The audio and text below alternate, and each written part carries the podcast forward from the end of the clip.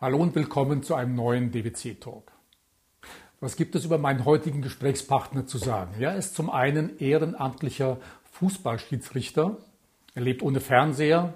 Seit über zehn Jahren konsumiert er keine Nachrichten mehr und er war 2005 im Recall bei DSS, also Deutschland sucht den Superstar. Langweilig? Naja, könnte man darüber streiten. Aber er hat innerhalb von 15 Jahren einen Vertrieb mit Multimillionenumsatz aufgebaut, mit Teams bis zu 5000 Vertriebspartnern. Er ist Unternehmer, Persönlichkeitstrainer, Keynote Speaker und war 2020 Europas bester Speaker. Und er ist auch, und darum geht es heute, ein Experte für Mut. Wie Sie mutig reden, denken und handeln, das ist heute unser Thema. Und mein Gesprächspartner ist Kerim äh, Kakmace. Vielen Dank. Kerem, ich hoffe, ich habe jetzt deinen Namen richtig ausgesprochen, Der ist richtig denn ich habe häufig gehört, Kak Kakmaci wird das gesprochen, aber ich habe mal eine Türkin gefragt und dann sagte sie mir Kakmace. Ja, das ist eigentlich ist es hinten ein I ohne Punkt, also Kagmaji. Oh, das kennt man gar nicht. Ja, das kennt man nicht. Mein Vater hat, als er nach Deutschland kam, in den 70ern schon da einen Punkt drauf gesetzt, um es ein bisschen zu vereinfachen für die, für die deutsche Zunge, dass es funktioniert. Ja. ja, liebe Mutig, du hast auch einen Bestseller dazu geschrieben, liebe Mutig, Anleitung für ein kompromissloses, eigenverantwortliches Leben. Also wie man mutig reden, denken und handeln kann. Und da schließt sich natürlich, oder da bin ich natürlich neugierig, wann warst du das, letztes, das letzte Mal mutig? Was war deine letzte Mutprobe in Anführungszeichen? Heute Morgen kalt unter der Dusche. Gut, das wird später noch ein Thema sein, Karen.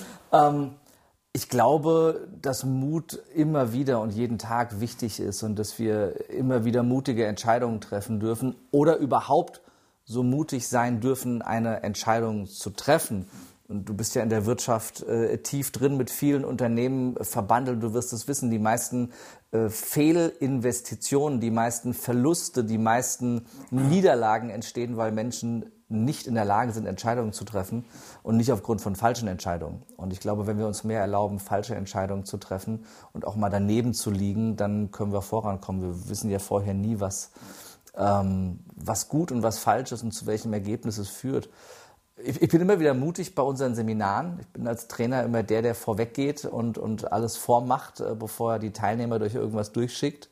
Und da ist durchaus auch bei unseren Intensivseminaren die eine oder andere Übung mit dabei, die mir jedes Mal den Puls auch wieder auf 200 bringt und äh, ähm, dann, dann dafür sorgt, dass ich jedes Mal mich selber wieder äh, überwinden darf. Ähm, aber ich glaube äh, gerade, dass wir, dass wir in einer ähm, in der Zeit leben, die, die natürlich auch politisch äh, von der einen oder anderen Seite viel mitbringt. Und ich denke, wenn du eine eigene Meinung hast und, und die auch mutig kommunizierst, dann ist das schon was Besonderes in der heutigen Zeit, wo schnell gecancelt wird, wo eine äh, Einheitsmeinung ganz oft vorgegeben wird. Und wenn du auch nur Mühe davon abweichst und dich weigerst zu gendern, wie ich in meinem Buch zum Beispiel, dass dann schon die ersten kommen und Steine nach dir werfen äh, und sagen, du musst aber in der heutigen Zeit und zu sagen, nee, Scheiß muss ich, ähm, ich mache das nach meinen Werten und so, wie ich das für richtig halte, äh, ist, glaube ich, schon was, was vielen Menschen Mut äh, abbringt, ähm, einfach mal nicht jedem zu gefallen. Und das ist was, äh, was ich mir schon früh angeeignet habe, ähm, da meinen Weg zu gehen und meine Werte zu vertreten, auch wenn ähm, die vielleicht bei manchen anecken. Also wie das gelingt, wie es auch Praxisübungen für diese Bereiche gibt, dazu kommen wir gleich. Und ich denke, du hast das ja kurz angesprochen, die letzten drei Jahre Pandemie, dann Ukraine-Krieg, jetzt Energiekrise, hat ja von vielen gerade Unternehmern, Unternehmerinnen sehr viel Mut verlangt, um wirklich noch überhaupt lebensfähig mit dem Unternehmen und auch ja. selber zu sein.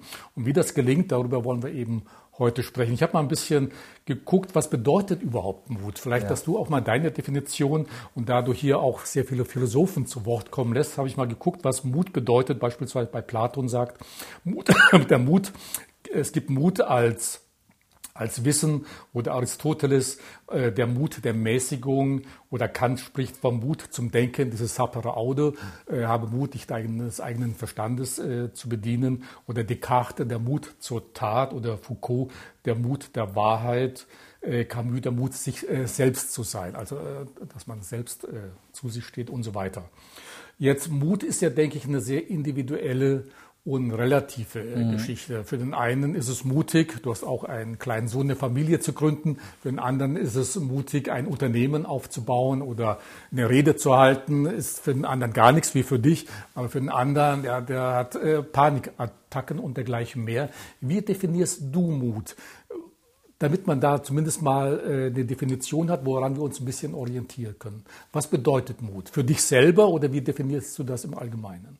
Also ich brauche auch für jede Rede immer wieder ein bisschen Mut. Ich glaube, es ist nie so, dass du von der Rede denkst, ach, das haue ich jetzt mal so äh, ähm, irgendwie aus der Hüfte. Ich glaube, dann wird es auch schlecht. Also diese, diese Grund, Nervosität, dass man immer so eine kleine Überwindung hat, dann irgendwie auf die Bühne zu gehen oder vor Menschen zu treten, das, das gehört dazu. Ist auch wichtig für die, für die äh, Grundspannung einfach auch.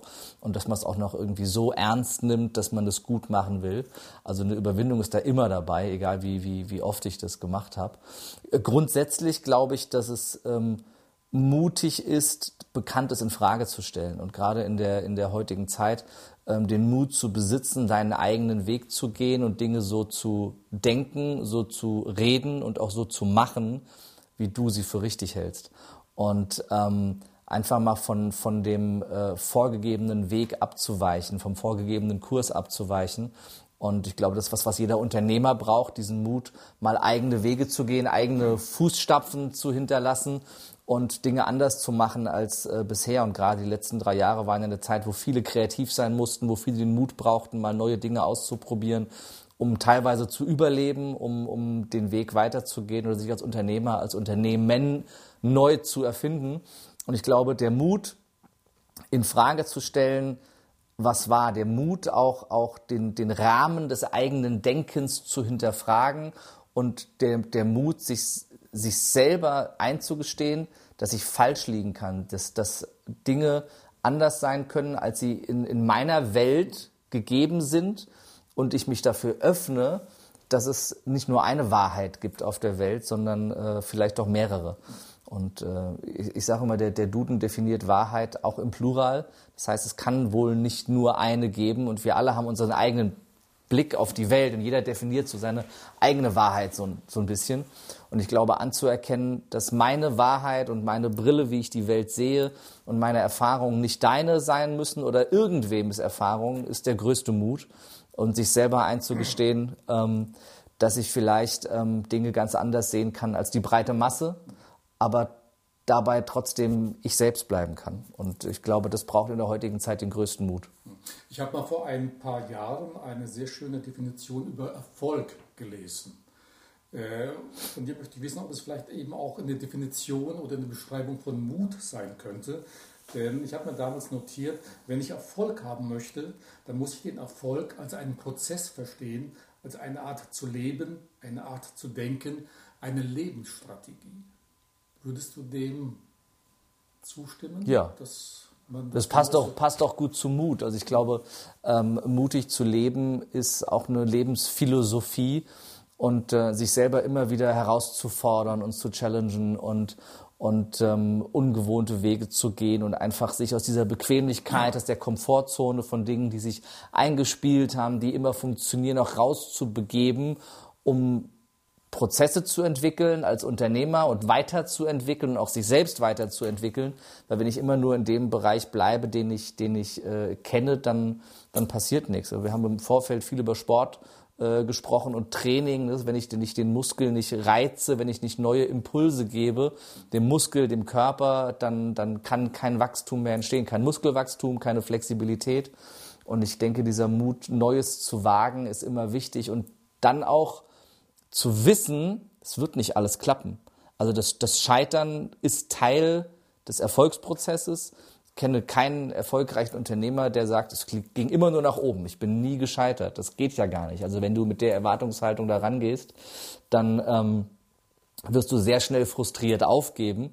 Und äh, dann diesen, diesen Mut zu besitzen, obwohl wir in einer Gesellschaft leben, die Scheitern verurteilt, wo Scheitern verpönt ist, sich selbst zu erlauben, zu scheitern und Fehler zu machen, obwohl äh, uns Fehler von frühester Kindheit schon im Kindergarten, in der Schule abtrainiert werden und wir eigentlich nur darauf abgerichtet werden, bloß keine Fehler zu machen, bitte nur den einen richtigen Lösungsweg zu wählen, den der Lehrer vorgegeben hat und äh, nicht selber kreativ zu überlegen, ob man die Aufgabe auch anders lösen könnte und es immer nur darum geht, bloß kein rotes F auf der Klassenarbeit zu haben.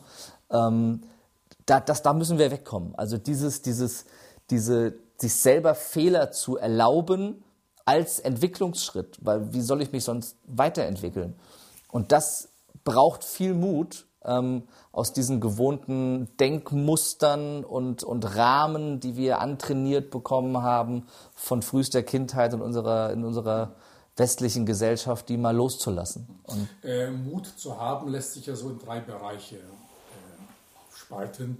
Zu sagen, ich denke mutig, denn damit beginnt ja mhm. alles Handeln, dann mutig zu reden und mutig zu handeln. Beginnen wir mal mutig äh, zu, äh, zu denken. Was setzt das voraus oder wie sieht mutiges Denken dann grundsätzlich aus? Zu oder überhaupt erstmal in, in Frage zu stellen, ob der Rahmen, den ich mir selber gebe, überhaupt meiner ist. Weil wir, wir alle kommen ja ohne Erwartungshaltung auf die Welt. Wir sind, äh, ich sag mal, ein weißer, ein weißer Stern, der nur äh, Liebe geben und Liebe empfangen möchte und vielleicht noch was zu essen. Und ansonsten, und ansonsten sind wir einfach nur so da. Und dann werden wir reingeboren in eine Familie, in ein Umfeld, in eine Umwelt, die unserem Leben plötzlich einen Rahmen gibt und uns vorlebt, was ist normal und was nicht. Das heißt, wir bekommen in allen Lebensbereichen erstmal vorgelebt, was ist denn ein normaler Berufsweg. Ne? Du musst jetzt hier Abitur machen und du musst was Anständiges lernen, damit du Sicherheit hast in deinem Leben. Ähm, wir kriegen vorgelebt, vor allem von Mama und Papa, was ist das normal? Ne? Und wenn ich jetzt ähm, Kind einer Beamtenfamilie bin und ich möchte niemandem auf die Füße treten, aber ich denke und erfahrungsgemäß aus meinen Seminaren, alle Beamten oder Beamtenkinder, die da sitzen, bestätigen das zu 1000 Prozent. Wenn deine Eltern verbeamtet waren, also einen sehr hohen Sicherheitsanspruch in ihrem Leben hatten, ist es für dich extrem schwer zu sagen, ich werde jetzt Unternehmer, weil ja die ganze, das ganze Normal auf Sicherheit ausgelegt ist. Das heißt, da ist dann ein großer Widerstand da. Wenn im Bereich Lebensbereich Gesundheit, was ist normal? Was ist von, von, von meiner Umwelt als frühester Kindheit als normal definiert? Dass ähm, äh, zu Hause immer die, die Chips und die Cola auf dem Tisch stehen. Es wird überall geraucht in jedem Zimmer. Äh, und ähm, Bewegung ist eher vom, von der Couch zum Kühlschrank und zurück, vielleicht noch zur Toilette. Und wenn es irgendwo zwickt, gehe ich zu dem Mann im weißen Kittel und der hat die richtigen Tabletten und die richtigen Spritzen, dass es mir wieder besser geht. Oder könnte Gesundheit damit zusammenhängen, dass ich mich äh, gesund ernähre, dass doch auch mal was Grünes, was Rotes und irgendwas anderes Buntes auf dem Teller landet, dass ich mich ab und zu bewege, dass ich ähm, mehr Wasser als Softdrinks konsumiere und auch hier oben für Gesundheit sorge, indem ich nicht den ganzen Tag nur äh, Dschungelcamp und was auch immer da reinlasse, äh, sondern ähm, versuche vielleicht einen positiven geistigen Input auch zu finden. Vielleicht könnte das ja auch mit Gesundheit zusammenhängen. Also was ist das Normal, was du vorgelegt bekommen hast? Was ist die normale Beziehung? Wie gehen Mama und Papa miteinander um? Ist das sehr liebevoll? Ist das sehr herzlich? Ist das familiär? Oder haben die sich eigentlich schon vor zehn Jahren getrennt, aber es nicht ausgesprochen, um dir als Kind noch vorzuleben, es sei eine intakte Familie, die aber eigentlich schon lange gar nicht mehr besteht? Und lebe ich damit meinem Kind vor, meine eigenen Bedürfnisse hinten anzustellen, um irgendwem anders, der Familie, gerecht zu werden, weil was gebe ich meinem Kind als normal mit? Mein Kind wird es genauso adaptieren. Ähm, Lebensbereich Geld. Was ist normal, was Geld angeht? Ne? Sind die Reichen immer die Bösen? Haben die Porsche-Fahrer immer irgendwen über den Tisch gezogen, dafür, dass sie sich so ein Auto leisten können? Was für, was für Werte kriegst du vorgelebt? Was wird so kommuniziert von Oma, Opa, Mama, Papa? Ähm, was ist normal im Thema Geld oder hat Geld was mit Leistung und Mehrwert erbringen zu tun und kann ich das selbst bestimmen und mir die Grenzen nach oben selber stecken von meinem, von meinem Einkommen? Ähm, und äh, letzter Lebensbereich Spiritualität, Glaube, ne, bin ich in der christlichen Familie geboren, in der muslimischen Familie geboren ähm, oder in ganz anderen Glaubensrichtungen. Was wird mir da vorgegeben? Ähm, und was ist für mich normal. Und wenn ich diesen, diesen Lebensrahmen habe, dann bin ich 10, 20, 30 Jahre alt und irgendwann komme ich an den Punkt, wo ich mich fragen muss, sind das eigentlich meine Werte? Weil ich übernehme das ja einfach ungefragt. Ich filter das ja erstmal gar nicht als Kind, als Jugendlicher. Wie auch. Es ist das Normal, was mir gegeben wurde durch, meine, durch mein Umfeld, durch meine Eltern, im besten, mit besten Absichten, weil es ihr Normal war. Und ich glaube, der Mut, und das ist der schwerste Schritt, zu hinterfragen sind die Werte. Ist der Werterahmen, der mir vorgelebt wurde, ist diese Lebensethik, ähm, ist das meine? Und Ethik kommt ja aus dem altgriechischen Ethos, der Weidezaun. Also ist dieser Zaun um mein Leben, dieser Rahmen um mein Leben, ist das meine Weide? Oder könnte ich mich vielleicht auf einer anderen Weide viel wohler fühlen? Und diesen Denkschritt, ob das, was ich von Mama und Papa oder meiner, von, meiner, von meinem kindlichen Umfeld, von meiner Umwelt mitbekommen habe, ob dieser Werterahmen, nicht ob der gut oder schlecht ist, sondern nur, ob er mir dienlich ist, ob er meiner Persönlichkeit dienlich ist, ob der für mich ist oder ob ich Dinge anders machen kann. Ob ich vielleicht jetzt nicht der strenggläubige Katholik bin, der äh, meine Eltern waren, der mir vorgelebt wurde, ob das vielleicht mir gar nicht dienlich ist, ob ich mir einen eigenen Rahmen zum Thema Beziehungen oder Gesundheit oder Geld schaffen möchte. Und wenn ich mir das erlaube, das in Frage zu stellen, ohne dabei die Liebe meiner Eltern in Frage zu stellen und einfach nur diesen Werterahmen in Frage zu stellen, dann kann Entwicklung passieren, weil dann kann ich mir ganz, ganz neue ähm, Möglichkeiten erschaffen, wenn ich erstmal den, den Denkrahmen erweitere und ähm, mich frage, was sind wirklich meine Werte? Was ist meine Lebensethik? Was sind meine Werte? Was ist der Weidezaun, in dem ich mich wohlfühle und in dem ich meine Talente, meine Fähigkeiten, meine Potenziale und meine Persönlichkeit entfalten kann? Ganz entscheidend die Art und Weise, wie ich denke oder was ich denke. Äh, da geht es um Glaubenssätze. Mhm. Und du nennst eine Harvard-Studie, bis zum sechsten Lebensjahr hat man scheinbar bis zu 180.000 negative, limitierende Glaubenssätze verinnerlicht. Ich kann es überhaupt nicht glauben, aber wer bin ich, eine Harvard-Studie in Frage zu stellen? Gut, du hast einen eigenen äh, Sohn, also aufpassen. Ja, ja. Die ersten sechs Jahre sind ganz entscheidend. Aber mehr ernsthaft, äh, die Glaubenssätze, die sind ja ganz entscheidend. So wie ich ja. ticke, das passiert ja in der Regel, das ist unser innerer Kompass. Ja. Äh, wie kann ich aber mit diesen Glaubenssätzen umgehen? Wie kann ich die wieder auflösen? Denn das ist ja das Entscheidende. Wie komme ich wieder ja. davon los kann etwas Neues denken, was anderes ja. denken? Ich glaube, die Basis ist überhaupt erstmal äh, mir darüber im Klaren zu sein, dass ich diese Glaubenssätze habe. Die meisten wissen das ja gar nicht. Und die basieren ja genau auf diesem Werterahmen, den ich gerade beschrieben habe. Aufgrund dieses Werterahmens ähm, entstehen diese Glaubenssätze. Ne? Was für ein Glaubenssatz habe ich zum Thema Geld mitbekommen von meiner Familie? Geld verdirbt den Charakter. Deutsch, der Deutschen liebster negativer Glaubenssatz, der häufigste negative Glaubenssatz, der in meinen Seminaren immer wieder genannt ist, Geld verdirbt den Charakter. Das heißt, ich kann alles über Unternehmertum lernen. Ich kann eine Fähigkeit haben, in der ich außerordentlich gut bin, besser als die meisten, besser als alle vielleicht. Ähm, ich kann mir alles aneignen, wie ich diese Fähigkeit vermarkte, wie ich damit ein Unternehmen aufbaue. Aber wenn der Glaubenssatz vorherrscht, Geld verdirbt meinen Charakter, werde ich immer wieder den letzten, den letzten Schritt verkacken. Ich werde immer wieder beim letzten Schritt scheitern, weil ich würde ja gegen meinen eigenen Werterahmen verstoßen, wenn ich erfolgreich bin und damit auch noch Geld verdiene. Wenn hier oben drin ist, Geld verdirbt den Charakter, weil das hat Opa immer schon gesagt, zum Beispiel. Ähm, und in dem Moment verbieten wir uns das selber und, und sabotieren uns selber, ohne es zu merken, weil wir gegen unseren Werterahmen verstoßen würden und wir können nicht gegen unsere Werte handeln, nicht dauerhaft, zumindest nicht ohne, dass wir krank werden dabei. Ähm, und äh, dann habe ich diese Blockade da drin und mir diese Blockade erstmal bewusst zu werden, ist der erste Schritt und dann kann ich sie bewusst auflösen und kann diese Glaubenssätze auch aktiv hinterfragen. Woher kommen sie? Wie ist er entstanden? Und dann kann ich Stück für Stück, Schritt für Schritt diesen Glaubenssatz äh, aufweichen. Ich glaube, weg geht er nie. Also ich habe viel darüber gelesen und da sind sich eigentlich alle, also die, die Wissenschaft und alle Autoren, die ich dazu gelesen habe, sind sich einig, dass ein Glaubenssatz, wenn er einmal da ist, also wenn so eine Synapsenverbindung im Gehirn einmal geschaffen wurde und so dick ist, dass sie durch Wiederholung so etabliert wurde, dann kriege ich diese dicke Synapsenverbindung nicht mehr weg, aber ich kann sie schwächen, ich kann sie wieder dünner werden lassen und kann positive Glaubenssätze, die das überlagern, mit einer dickeren Synapsenverbindung ähm, prägnanter werden lassen, sodass ich es schaffe, das runterzuregeln. Also einfaches Beispiel, wir haben in den letzten ähm, viereinhalb Jahren 56 Seminare und Events veranstaltet. Über zweieinhalbtausend Menschen waren bei unseren Seminaren.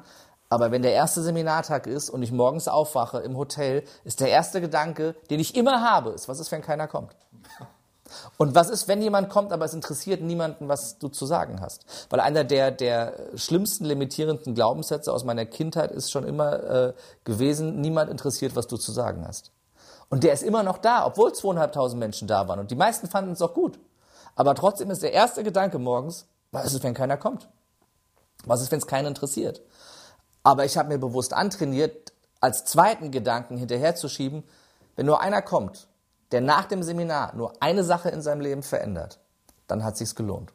Und dann stehe ich auf, gehe kalt duschen und äh, dann geht's los. Also bewusst diesen Glaubenssatz anzuerkennen, ihn wahrzunehmen und dankbar gehen zu lassen, ohne dagegen zu kämpfen und mit einem positiven Glaubenssatz dagegen zu wirken und dann Schritt für Schritt, dadurch, dass ich entgegen des negativen Glaubenssatzes handle, den positiven Glaubenssatz bestätige und immer wieder ein bisschen mehr bestätige und diese Synapsenverbindung des positiven Glaubenssatzes immer dicker werden lasse, desto schwächer wird der negative, desto leichter fällt es mir, ihn auch wieder gehen zu lassen, wenn er mir durchs Hirn schießt. Sind das auch schon Teile von Praxisübungen, die du immer wieder vorschlägst in deinem Buch, wie man eben tatsächlich sich auf mutiges Denken programmieren kann? Auch also ich glaube, dass wir Schritt für Schritt vorgehen dürfen, dass wir uns immer auf den nächsten Schritt konzentrieren und dass, dass ähm, Mut heißt nicht, dass ich die, die Treppe auf einmal hochspringe, sondern Mut heißt, eine Stufe nach der nächsten zu gehen. Wenn ich nur auf die nächste Stufe gucke und nur auf die nächste Stufe und nur auf die nächste Stufe, stelle ich irgendwann fest, dass ich schon drei Stockwerke hinter mir habe ähm, aber ich hatte die Angst vor den drei Stockwerken nicht, weil ich habe mich immer nur auf die nächste Stufe konzentriert. Und ich glaube, wenn wir uns erlauben, diese kleinen Schritte zu gehen, mit der großen Vision im Hinterkopf, dann wird es viel, viel einfacher. Und dann kann ich Stück für Stück durch meine eigenen Ergebnisse, durch mein eigenes Handeln mir beweisen, ähm, dass der negative Glaubenssatz gar nicht zutrifft. Ich bin ein unsportlicher Typ. Und wenn ich diesen Glaubenssatz habe, was kann ich tun? Also wenn ich jetzt direkt sage, ich äh, gehe jetzt raus und laufe einen Marathon, dann ist es natürlich schwierig ähm, zu sagen, ich kann jetzt hier äh, komplett 42 Kilometer abspulen. Aber wenn ich erstmal anfange, sage, ich gehe jetzt mal fünf Minuten raus und laufe um den Block. Und dann komme ich wieder und habe das Erfolgserlebnis, dass ich das, was ich mir vorgenommen habe, auch durchgezogen habe. Dann kann ich am nächsten Tag sechs Minuten laufen, dann vielleicht sieben Minuten. Und so kann ich mich Schritt für Schritt rantasten und irgendwann laufe ich vielleicht den Marathon. Kerim, der nächste Punkt, rede mutig. Wir sind ja alle von Sprache geprägt. Ja, wie kann ich lernen? Also, als ich das äh, erstmal hörte, rede mutig, ja, was kann ich mir darunter vorstellen? Immer die Wahrheit sagen, was bedeutet das eigentlich? Mutig reden. Zu seiner Meinung stehen, sich selbst zu sein, sich nicht zu verbiegen, äh, das, was man meint, seine Meinung deutlich sagen. Was bedeutet mutig reden? Der einfachste und gleichzeitig wahrscheinlich auch der schwerste Weg ähm, ist, wenn ich einfach ich selbst bin und meine Werte auch klar kommuniziere. Und ich glaube, das fällt ganz, ganz vielen schwer, weil wir irgendwo in uns drin haben, dass wir doch von allen gemocht werden wollen, dass wir niemandem auf die Füße treten wollen, ähm, dass wir, und gerade in der heutigen Zeit, dann kommt der und du musst gendern und du musst jenes und du darfst die nicht und der darf nicht ausgegrenzt werden und da, das ist jetzt hier, äh, du, du musst jetzt hier in deiner Bar Moskau Mule in Kiew Mule umbenennen, weil das, also all das, was so auf uns einströmt, gerade von du musst, du musst, du musst, du musst, zu sagen, Moment, Freunde. Ähm, meine Werte, meine Lebensweise und das auch zu kommunizieren. Und mir ist aufgefallen, je klarer ich meinen Werterahmen, also erstmal mutig denken, ihn mir selber abzustecken, mir erstmal meine eigenen Werte bewusst zu machen als Basis und die dann auch zu kommunizieren in allen Lebensbereichen, zu allen Themen klar Position zu beziehen, dass das mich für mein Umfeld wertvoller macht. Ich gebe mir das Beispiel Manuel Neuer. Weiß jeder, auf welcher Position der spielt. Wo spielt er? Im Tor. Klar. Ähm, da ist der unermesslich wertvoll. Da verdient er 20 Millionen im Jahr bei Bayern München. Wenn wir den in den Sturm stellen, der verdient er vermutlich immer noch mehr als wir beide zusammen. Ähm, aber keine 20 Millionen mehr, weil da ist er nicht so wertvoll, weil jeder weiß, auf welcher Position ich ihn finde, wo er den maximalen Mehrwert und Rückhalt für sein Team geben kann. Und so ist es bei jeder Position im Leben. Wenn wir eine klare Position haben, auf der wir nicht wie ein Fähnlein im Wind uns dem anpassen, der uns gegenübertritt, sondern wo die Menschen wissen, da sind wir Leuchtturm, da finden sie uns zu verschiedensten Lebensbereichen, dann werden wir wertvoll für unsere Umgebung und dann kommen automatisch Menschen in unser Leben, die sich zu unseren Werten hingezogen fühlen und die, die nicht dazu passen, wo es Reibungen und Konflikte gibt, unweigerlich, weil es ein, ein, ein Wertekonflikt ist, die werden früher oder später gehen, weil die keine Lust auf Konflikte haben. Und wenn wir uns da klar positionieren mit unseren Werten, dann wird vieles, vieles einfacher. Es wird, und ich stelle das immer wieder fest, auch bei Seminarteilnehmern, manchmal auch eine, eine schwere Phase, weil wir uns eingestehen dürfen, dass wir uns an Menschen in unserem Leben gewöhnt haben, die irgendwie immer schon da waren, die aber eigentlich gar nicht zu uns passen, die vielleicht seit frühester Schulzeit Freunde sind, weil wir sie eben seit der ersten Klasse kennen, aber im Laufe des Lebens die, die Werterahmen überhaupt gar keine Überschneidungspunkte mehr haben oder vielleicht nur minimale, aber wir halt diese Freundschaften pflegen, weil das macht man ja so und wir kennen die Menschen dann so, wir sind aber zu erkennen, okay, wir passen eigentlich gar nicht. Wir haben so viel unterschiedliche Werte in den verschiedensten Bereichen. Ähm, vielleicht müssen wir gar nicht jeden Tag telefonieren und uns gegenseitig erzählen, was sinnvoller wäre, sondern ich darf Dinge auch loslassen. Und in dem Moment, wo ich meine Werte kommuniziere, ziehe ich automatisch privat wie auch beruflich die richtigen Menschen an. Und ich ziehe auch beruflich die richtigen Kunden an. Ich ziehe die richtigen Mitarbeiter an für mein Unternehmen. Und wenn, wenn die Werte im Mittelpunkt der Kommunikation stehen, dann habe ich wesentlich weniger Konflikte im Team, in meinen Mitarbeitern und habe auch weniger Kundenkonflikte, weil der Werterahmen der Kunden sich ja auch den Werten des Unternehmens annähert und nach Deckungsgleichheit sucht. Und ähm, auf einmal wird alles viel, viel müheloser und viel reibungsloser. Ähm, das Einzige, was ein bisschen wehtut, ist, wenn ich zum ersten Mal wirklich bewusst anfange, mutig zu reden und meine Werte zu kommunizieren, weil dann vielleicht der eine oder andere merkt, dass wir gar nicht so gut zusammenpassen oder weil ich selber merke, dass wir nicht so gut zusammenpassen. Das hört sich alles sehr schön an, Kerem, gebe dir auch vollkommen recht. Allerdings, wenn man die letzten drei Jahre ein bisschen Revue passieren mhm. lässt, da haben ja manche Leute, die ein bisschen Corona-kritisch gegenüberstanden oder immer noch stehen, das gleiche beim äh, Klimawandel oder jetzt Ukraine-Krieg, äh, da haben manche ihren Job verloren, ja. wurden gekündigt oder wurden dann von ihrem Umfeld gemieden und, und, und. Äh, ja, was mache ich da? da? Es hört sich toll an, ja, da musst du trotzdem deine Meinung sagen, dahinter ja. steht, ja, was mache ich, wenn ich dann meinen Job verliere? Das ist doch immer so eine Art. Also die, Frage, die Frage ist doch, was machst du, wenn du weiter für ein Unternehmen arbeitest, ähm, bei dem du dich verbiegen musst und deine, deine Werte und deine Meinung nicht laut sagen darfst, nur damit sie dich bezahlen? Ist das was, was mich glücklich macht oder macht mich das auf Dauer krank? Und ich glaube, ähm, Burnout, eine der größten Volkskrankheiten, entsteht erst, wenn ich mich konstant auf, dem falsche, auf der falschen Weide bewege. Also wenn ich konstant meine, meinen eigenen tiefsten Werten widerspreche und entsprechend anders handle, als es meine Werte mir eigentlich vorgeben, nur um ein bestimmtes Ergebnis. Das kann niemand, das macht uns krank auf Dauer. Das geht gar nicht. Und ich kenne ganz Dutzende Menschen, die ihren Job verloren haben in den letzten drei Jahren, weil sie ihre Werte klar kommuniziert haben. Ähm, und ich kenne keinen einzigen davon, der es bereut. Und alle sagen, es war das Beste, was mir passieren konnte. Ähm, es war hart. Vielleicht musste ich, habe ich meine Wohnung auch mal verloren. Vielleicht musste ich mein Auto verkaufen, musste mal Bus fahren eine Zeit lang. Aber es war wertvoll und es war wichtig und ähm, ich habe es selber auch erlebt. Ich habe äh, meine Meinung zu verschiedenen Themen in den letzten drei Jahren sehr deutlich gesagt und äh, habe von, von äh, 10.000 oder 15.000 15 Instagram-Followern, die ich über zehn Jahre oder acht Jahre aufgebaut hatte, innerhalb kürzester Zeit 5.000 verloren. Also in einer solchen Zeit leben wir, in dem du, wenn du fragst, Moment mal, ist das, Wirklich? Meint, meint ihr, das ist eine gute Idee gerade? Also wirklich, ich sehr harmlos. Haltet ihr das wirklich für eine gute Idee? Oder könnte man auf vielleicht in irgendeiner Hirnwindung auf die Idee kommen, dass das saublöde ist, was wir da gerade machen? Ne? In der max maximalen Ausprägung. Und ähm, habe richtig Gegenwind bekommen. Aber aus 5000, die dann noch übrig waren, wurden innerhalb von einem halben Jahr auf einmal 30. Und jetzt mal nur als, als, als Messwert Social Media, weil das das sehr schnell widerspiegelt. Ähm, und auf einmal hatte ich eine, eine ganz andere reibungsfreie Kommunikation mit unseren Seminarteilnehmern.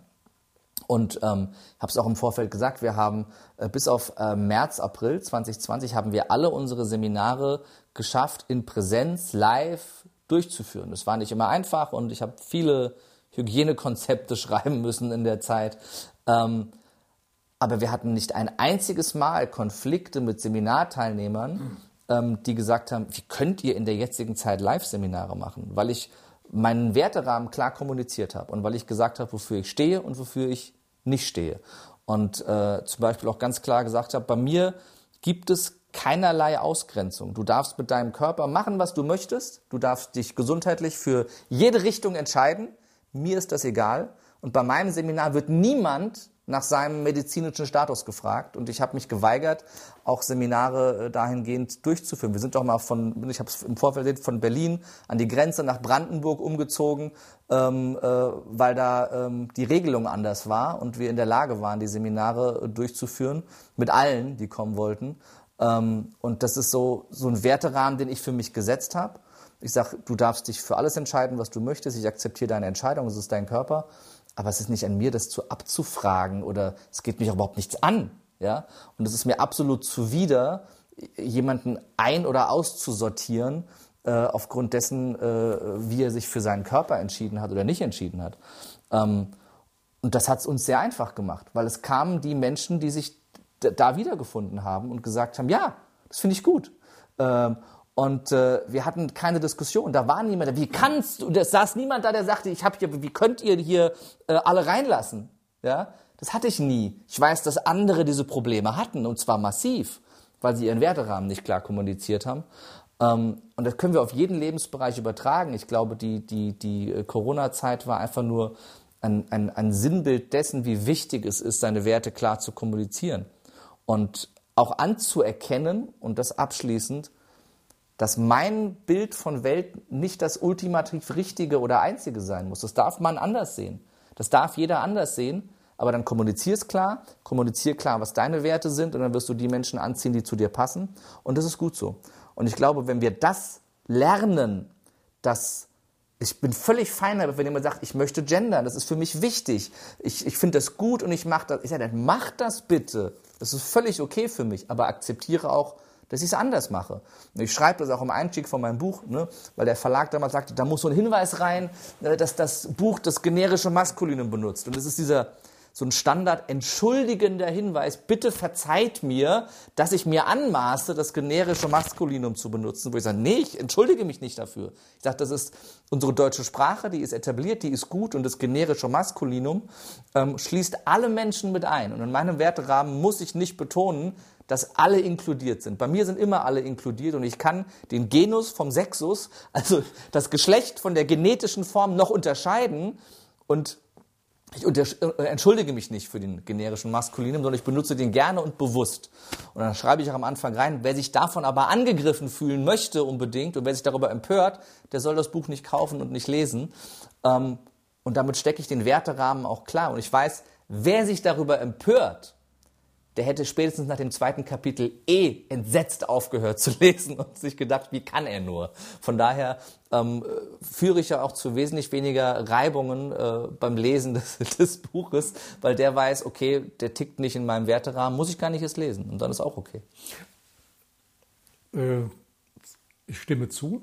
Äh, auf der anderen Seite, ich muss nochmal wiederholen, für manche, denk an einen Familienvater, drei Kinder er ist Unternehmer, Unternehmerin. Ja. ja. und hat vielleicht tatsächlich eine etwas ja, komplexere ja. Meinung zu bestimmten Themen, verliert aber den einen oder anderen Auftrag dadurch. Mhm. Sollte er sich jetzt auch hinstellen und sagen, okay, das ist nicht mein Wert, lieber verliere ich äh, meinen Kunden?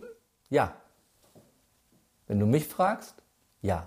Weil ich glaube, er wird für den einen, den er verliert, fünf neue gewinnen, weil sie sich seinen Werten zugehörig fühlen eins der erfolgreichsten Unternehmen dieser Welt, vielleicht sogar, ich glaube, das wertvollste Unternehmen der Welt, Apple. Ähm, warum sind die so erfolgreich?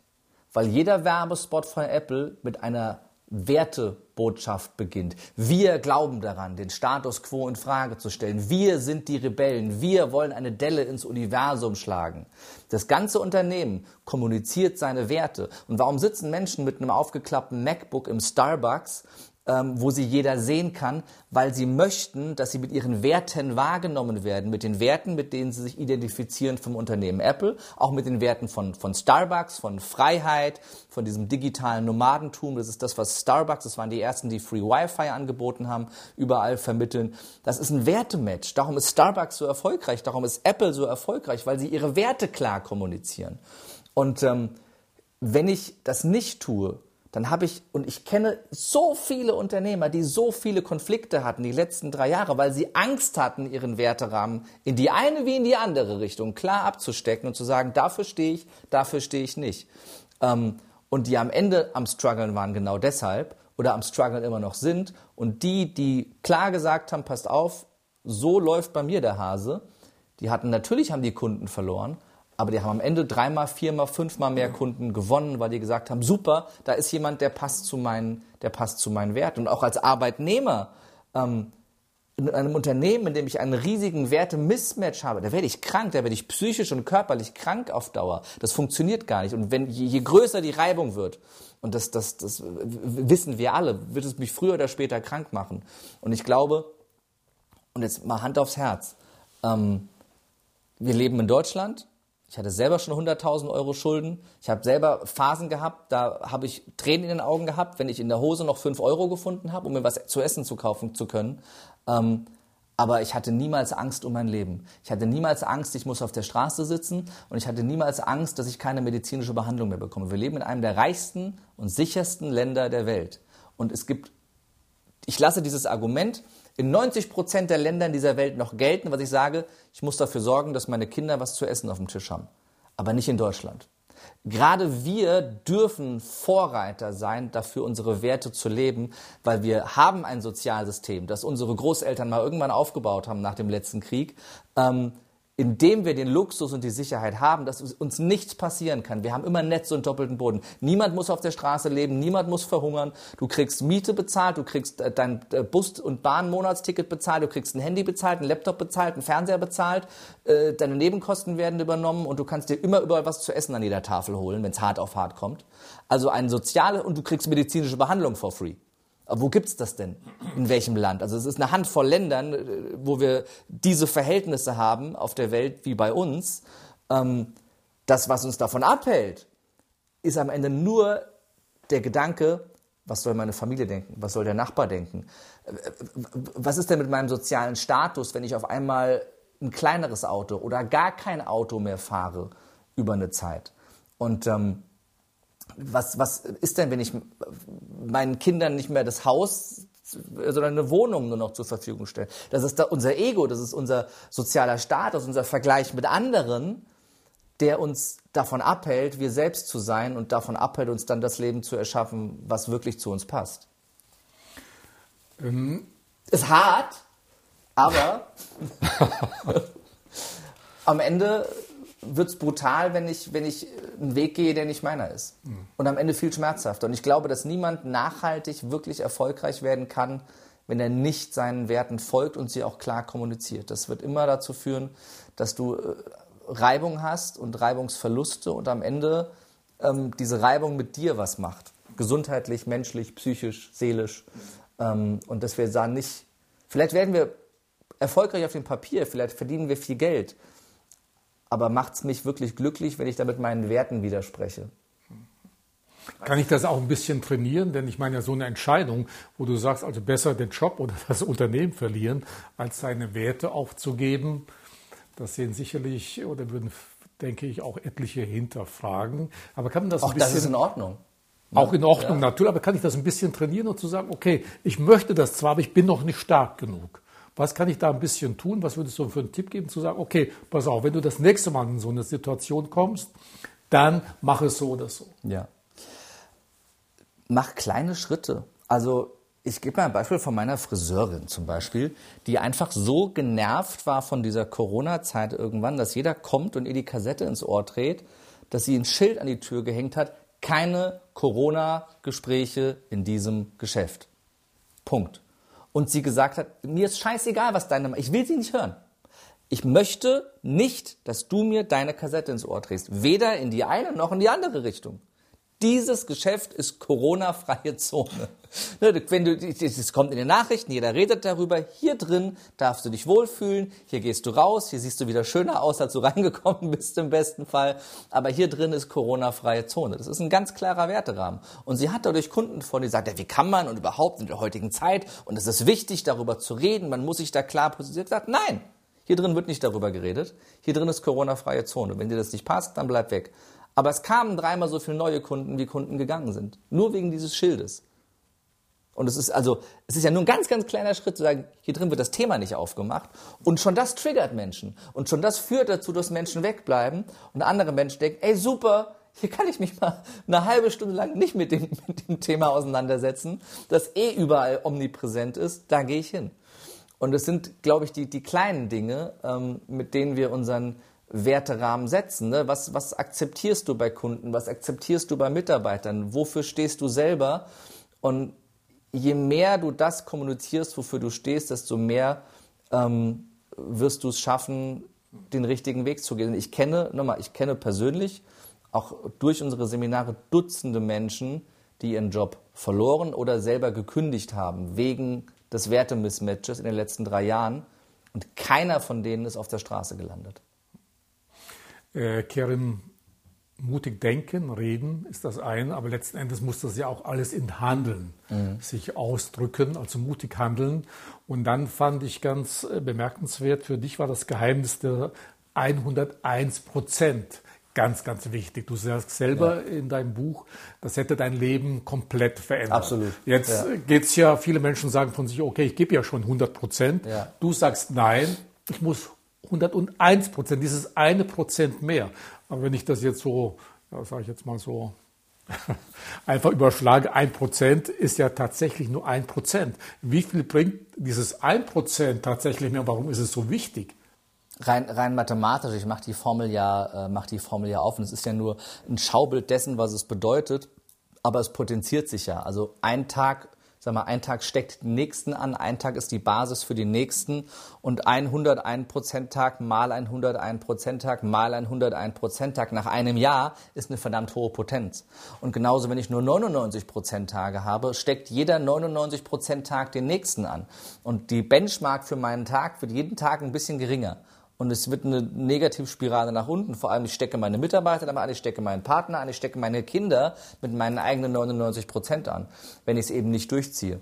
Und ähm, dieses eine Prozent mehr als man von uns erwartet, als die Mitarbeiter, die Kunden, der Partner, die Kinder erwarten und vor allem, was dass wir selbst von uns erwarten. Dieses eine Prozent mehr macht, glaube ich, einen Unterschied. Diese kleine Extrameile, dieses immer, dieses ist einfach ein kleines bisschen mehr, ein kleines bisschen mehr reinzustecken, zu investieren und ähm, mit ein Prozent mehr Herzblut und Leidenschaft das zu machen, was wir, was wir machen, und zwar bei allem, was wir machen. Und wenn wir das ein Jahr durchziehen, ähm, für irgendeine Sache, ob das ein Hobby ist, der Beruf, die Familie, die Kinder, wenn wir 101 Prozent bereit sind äh, zu geben, dann ist das Ergebnis rein mathematisch im Vergleich zu 1 Prozent weniger und nur 99 Prozent das mehr als 1500-fache. Das heißt, der Unterschied im Ergebnis ist das 1500-fache mehr im Vergleich zu ein Jahr lang 101 Prozent, zu ein Jahr lang nur 99 Prozent. Wobei man sagen, jeden Tag muss man das. Dann jeden Tag. Ja. Wobei ich sage, zu 101 Prozent für dein Business brennen gehört auch, mach mal einen Tag die Woche 101 Prozent Pause. Also wenn ich sechs Tage 101 Prozent gegeben habe, dann kann ich auch einen Tag, jetzt mal das Handy wirklich aus, also wirklich Pause, dann auch 101 Prozent Akku aufladen, Säge schärfen, um am nächsten Tag wieder Gas geben zu können für das, was ich umsetzen will. Ob das ein Hobby ist, ob das im Sport ist, ob das im Beruf ist, völlig egal. Aber dieses 24-7 Hustle-Mode, was wir ja auch in den sozialen Medien immer wieder gerne, das, das, das, dann brenne ich aus irgendwann, dann kann ich für alles ausbrennen. Äh, ich muss ja auch die Säge irgendwann wieder schärfen. Es gibt ja diese, die alte Geschichte von dem Mann, der im Wald steht und einen Baum fällen will, mit der Säge am Sägen ist. Und dann kommt der, kommt der, der, der alte Förster vorbei und sagt, du musst deine Säge schärfen, die ist total stumpf, so wirst du ewig viel Kraft und Zeit aufwenden, bis du den Baum gefällt hast. Nein, ich habe keine Zeit, ich muss diesen Baum fällen. Also es ist ja genau das, wie wir alle ganz oft funktionieren. Wir haben keine Zeit, ich muss mein Ziel erreichen. Also diese Pause, dieses Regenerieren, dieses zu mir kommen, ob das einfach, ob ich einfach nichts mache einen Tag, ob ich einen Tag mich auf die Couch lege und Bücher lese, Filme gucke, ob ich Sport mache, ob ich äh, Wellness mache, meditiere, völlig wurscht. Die Pause ist genauso wichtig dafür. Und ähm, dann sind wir wieder beim mutigen Reden und beim mutigen Denken. Diese 101 Prozent zu geben, bleiben wir mal im Unternehmertum, die kann ich nur dauerhaft geben, wenn ich absolut mich in meinem Weidezaun, in meinem Werterahmen bewege. Weil wenn ich außerhalb meiner Werte bin, dann kann ich nicht dauerhaft 101 Prozent geben. Weil ich habe immer irgendwo einen Widerstand, ich habe immer irgendwo den Zwicken, ich habe immer irgendwo was, was nicht passt. Und ich kann nur 101 Prozent für etwas vollen Herzens und voller Leidenschaft brennen, wenn ich mich in meinem Werterahmen bewege. Ansonsten geht das gar nicht. Und der größte Reibungsverlust bei Menschen ist bei denen, die sagen, ja, aber ich muss ja den Baum fällen, also kann ich nicht für meine Werte stehen. Ich muss ja Geld verdienen für meine Miete, mein Auto, meine Familie, darum kann ich nicht meine Meinung sagen.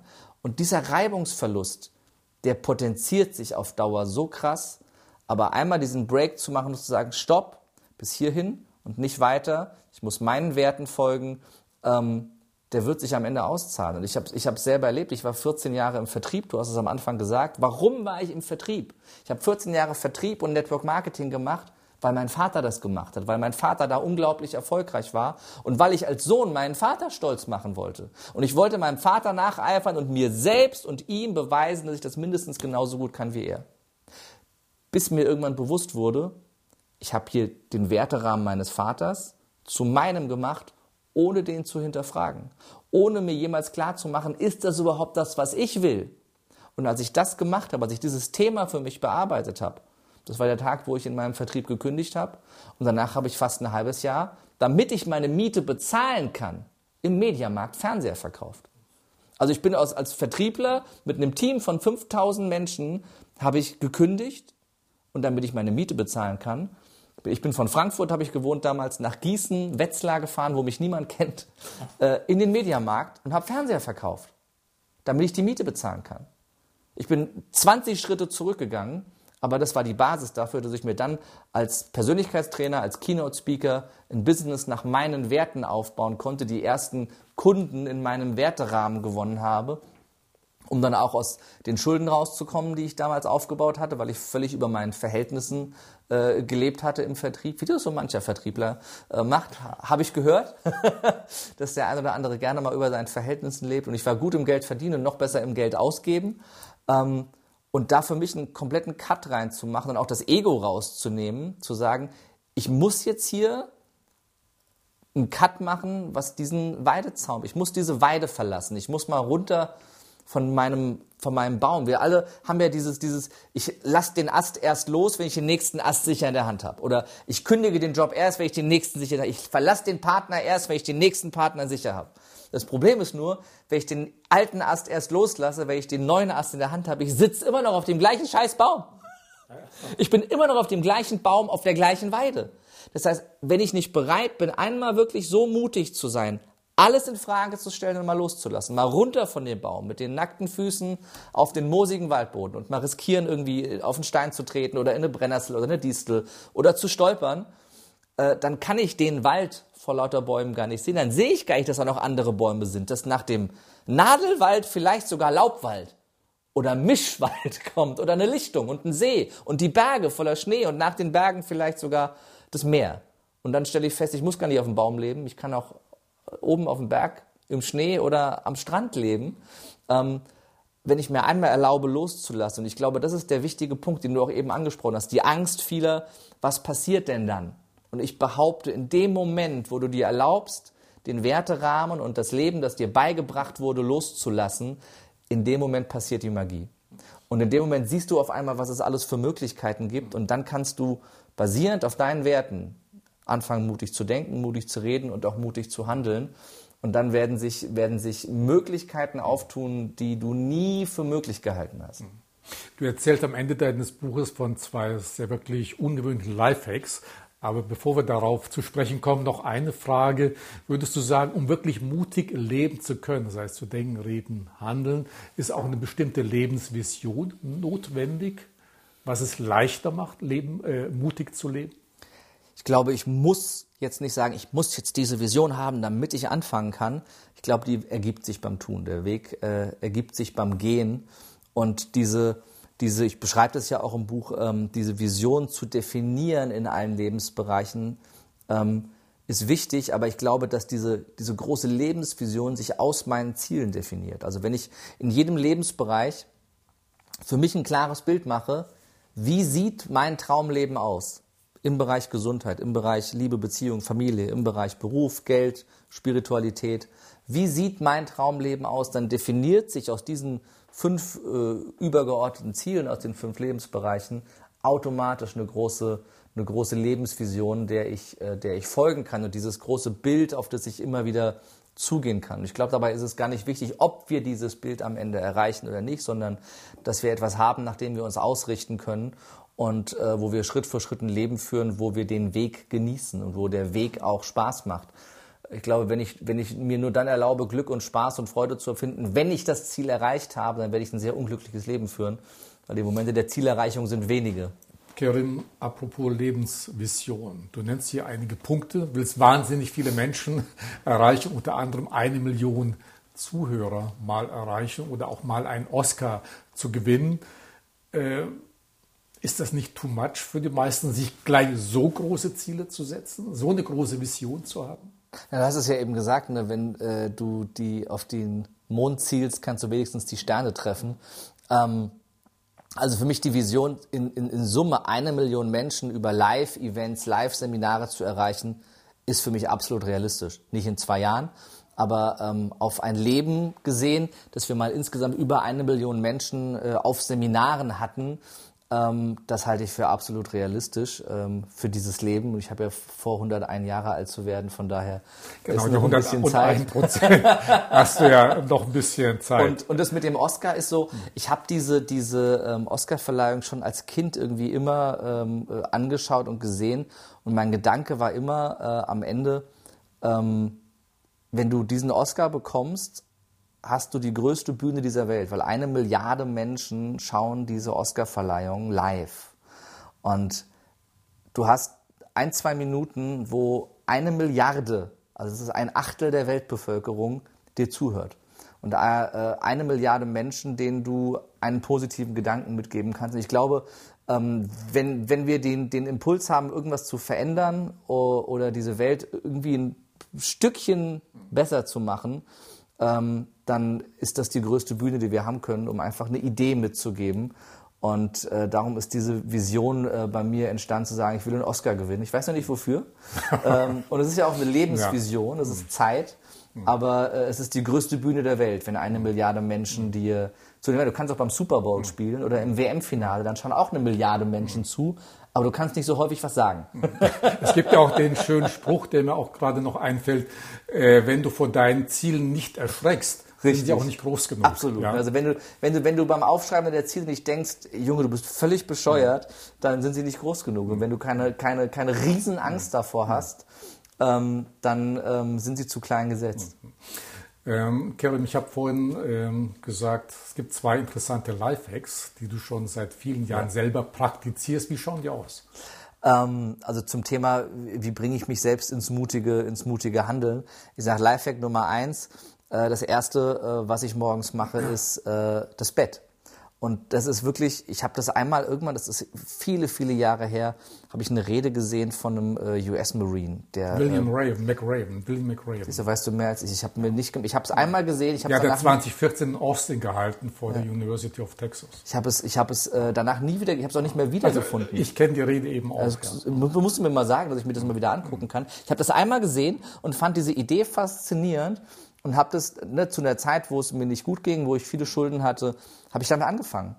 Und es war faszinierend, was passiert ist, weil es ist die erste erledigte Aufgabe des Tages und zwar zehn Sekunden nach dem Aufstehen. Und dieses, ich nehme mir etwas vor und erledige es. Und alleine dieses Gefühl steigert dein Selbstvertrauen. Weil in dem Moment, wo du dir etwas vornimmst und bestätigst dir selbst, dass du es durchziehst, zeigst du dir, ich kann mir vertrauen. Ich habe mir etwas vorgenommen und ich habe es durchgezogen, zuverlässig. Und diese einfache Aufgabe, diese erste erledigte Aufgabe des Tages, dieses erste abgehakte To-Do, ähm, und es klingt so banal, aber es gibt dir so viel Power in der Summe, wenn du das mal über Wochen und Monate durchziehst, zu wissen, okay, alles klar, die erste Aufgabe des Tages ist, äh, ist erledigt. Und das mache ich seitdem, ist jeden Morgen, auch mit meinem Sohn zusammen, weiß er, wir stehen auf und noch vor dem Pipi am Morgen das Bett machen. Das dauert nur zehn Sekunden. Aber dann ist die erste Aufgabe erledigt, weil sonst ne, gehst du ins Bad, dann kommt dies, dann kommt jenes, dann guckst du aufs Handy, dann ist die erste E-Mail und jenes. Nein, das allererstes wird das Bett gemacht. Ist ja auch Motivation, die nächste Aufgabe zu Richtig, ganz genau. Und das, das äh, Zweite ist dann äh, morgens unter der Dusche äh, am Ende immer den Hebel auf kalt drehen und kalt zu duschen. Also diese erste Mutprobe des Tages zum ersten Mal raus aus der Komfortzone um diesen berühmten Mutmuskel zu trainieren, um einfach aus der Dusche zu gehen und zu sagen, ich habe jetzt kalt geduscht, ich habe es durchgezogen, weil dieses, ich glaube, dieses, oh, ich, morgens warme Dusche, gemütlich, ne, die Komfortzone. Ich kann mich nicht erinnern, dass ich jemals wirklich Bock hatte, den Hebel auf kalt zu drehen. Aber ich hatte immer Bock auf das Ergebnis danach, auf dieses Gefühl danach, es durchgezogen zu haben, zum ersten Mal schon aus der Komfortzone morgens rausgegangen zu sein und unabhängig von den vielen gesundheitlichen Vorteilen für dein Nervensystem, für deine Lymphe und so weiter, ähm, trainiert es eben genau diesen Muskel und macht es dir leichter, mutige Entscheidungen über den Tag zu treffen. Auch das klingt banal, aber auch das in Summe durchgezogen über Tage, Wochen und Monate gibt dir unglaublich viel Kraft und Power, weil du dir selber aneignest, deine Komfortzone gezielt willentlich zu verlassen. Und auch wenn, das meine ich, diese, diese kleinen Schritte, die sich zu, summieren zu großen, und es bereitet dich super auf größere mutige Entscheidungen im Laufe des Tages vor. Also ich kann das nur bestätigen, denn sowohl das Bett machen mache ich seit zehn Jahren, nachdem ich diese Motivationsrede von McRaven eben gehört habe und kalt duschen seit etwa viereinhalb Jahren. Also es funktioniert. Ich kann dir da nur beipflichten. Ähm, es gibt noch einen sehr, sehr interessanten, einen mutigen Satz, wie ich finde, den du am Ende deines Buches formulierst. Denn du sagst, also wie ich finde, es ist in der heutigen Zeit ein mutiger Satz, lebe so, dass Karl Lauterbach vor dir warnen würde. wie oft oder hat überhaupt Karl Lauterbach schon vor dir gewarnt? Äh, ich, ich, ich glaube, er würde definitiv äh, äh vor mir warnen. Ähm, aber es ist so, es ist so entstanden in den, in den letzten drei Jahren. dann hat es auch unser Buch, wir haben sogar T-Shirts damit drucken lassen äh, äh, und es hat dann so Einzug, äh, Einzug gehalten. Aber es ist ja genau das, ich meine, das, was, was äh, er vorlebt, ist ja diese, dieses absolute Sicherheitsdenken und dieses bloß nichts riskieren und bloß nichts falsch machen und ich glaube, wenn wir so durchs Leben gehen, jetzt mal völlig weg vom, vom gesundheitlichen Aspekt, dass wir nie etwas riskieren und uns niemals erlauben, Fehler zu machen, dann bewegen wir uns nicht, dann können wir auch nichts lernen, dann können wir auch nicht, auch nicht äh, uns selbst trainieren, ähm, damit umzugehen. Und wenn wir das jetzt wieder übertragen auf das Gesundheitliche, dann sehen wir, was gerade passiert. Nämlich alle sind krank, alle sind erkältet, alle haben die Grippe, alle haben irgendwas. Warum? Weil wir unserem Immunsystem drei Jahre lang das Training verwehrt haben. Wenn ich mich vor allem abschirme und sage, bloß nicht riskieren, mit irgendeinem, mit irgendeiner Bazille, mit irgendeinem Keim in Kontakt zu kommen, alle drei Sekunden Hände desinfizieren, 83 Lagen Maske tragen und nicht rausgehen und mich distanzieren von Menschen und menschlichen Keimen, ja, wenn ich das Immunsystem nicht trainiere, das, wenn jetzt irgendwas nur an mir vorbeifliegt, dann werden alle krank gerade. Und wir sehen überall, äh, teilweise bleiben Supermärkte oder hier der DM bei mir um die Ecke, äh, hängt ein Schild dran, äh, nachmittags geschlossen wegen Krankheitsstand im Personal. Ähm, und so ist es mit allem im Leben. Wenn wir uns erlaub, nicht erlauben, ähm, Rückschläge zu erleiden, wenn wir uns dieses Training damit auch umzugehen, wieder aufzustehen, uns aufzurappeln, ähm, das zu handeln, wenn wir uns dem verwehren, dann können wir nicht besser werden. Und Problemen aus dem Weg zu gehen, Herausforderungen aus dem Weg zu gehen, hat noch keinen Menschen erfolgreich gemacht, sondern Herausforderungen anzunehmen, durchzugehen, riskieren, sich mal blutige Knie zu holen, das funktioniert. Und das ist, ich sag mal, du kannst nicht besser werden und gleichzeitig geil aussehen. Das geht nicht. Es hat niemand Fahrradfahren gelernt ohne blutige Knie. Es hat niemand Schwimmen gelernt, ohne Wasser zu schlucken. Oder Klavier spielen, ohne dass die Nachbarn dich mal hassen eine Zeit, eine Zeit lang, weil du schiefe Töne getroffen hast. Ähm, wir müssen uns erlauben, was zu riskieren, wenn wir uns entwickeln und weiterentwickeln wollen. Ansonsten werden wir immer uns nur in dem Weidezaun bewegen, der uns beigebracht wurde und werden das Leben, was wir vorgelebt bekommen haben, äh, egal wie gut oder wie schlecht es war, niemals in Frage stellen, ob es wirklich das richtige Leben für uns ist. Ein sehr schönes Schlusswort, Kerim. Ich denke, gerade in der heutigen Zeit mutig zu leben, umso leichter ist es, Krisen oder Konflikte zu bewältigen. Und ich denke, dein Buch ist da eine wunderbare Motivation für all die, die uns jetzt zuhören und zuschauen. Also auf jeden Fall mal lesen. Das ein oder andere ist vielleicht nicht immer so leicht, wenn ich daran denke, mutig zu handeln für Familien, wenn man Verantwortung hat oder ähnliches mehr. Aber ich denke, es ist Motivation genug, sich zumindest darüber Gedanken zu machen, zu sagen, okay, es geht auch anders. Und vielleicht sollte ich wirklich mal den Mut haben, genau diesen Schritt zu gehen. Also insofern denke ich, ist dein Buch, deine Aussagen wirklich sehr, sehr wichtig. Und man kann nicht nur dein Buch kaufen, auch deine Seminare buchen. Wir blenden auch mal deine Website ein. Also einfach mal ausprobieren, um mutiger zu leben. Einfach mal sich an Kerim Kakmachi wenden. Dir nochmal herzlichen Dank. Vielen Dank für das Interview. Und danke dir. Und mehr Informationen wie gehabt zum Buch und zu meinem Gesprächspartner auf unserer Website. Und Ihnen wie immer herzlichen Dank.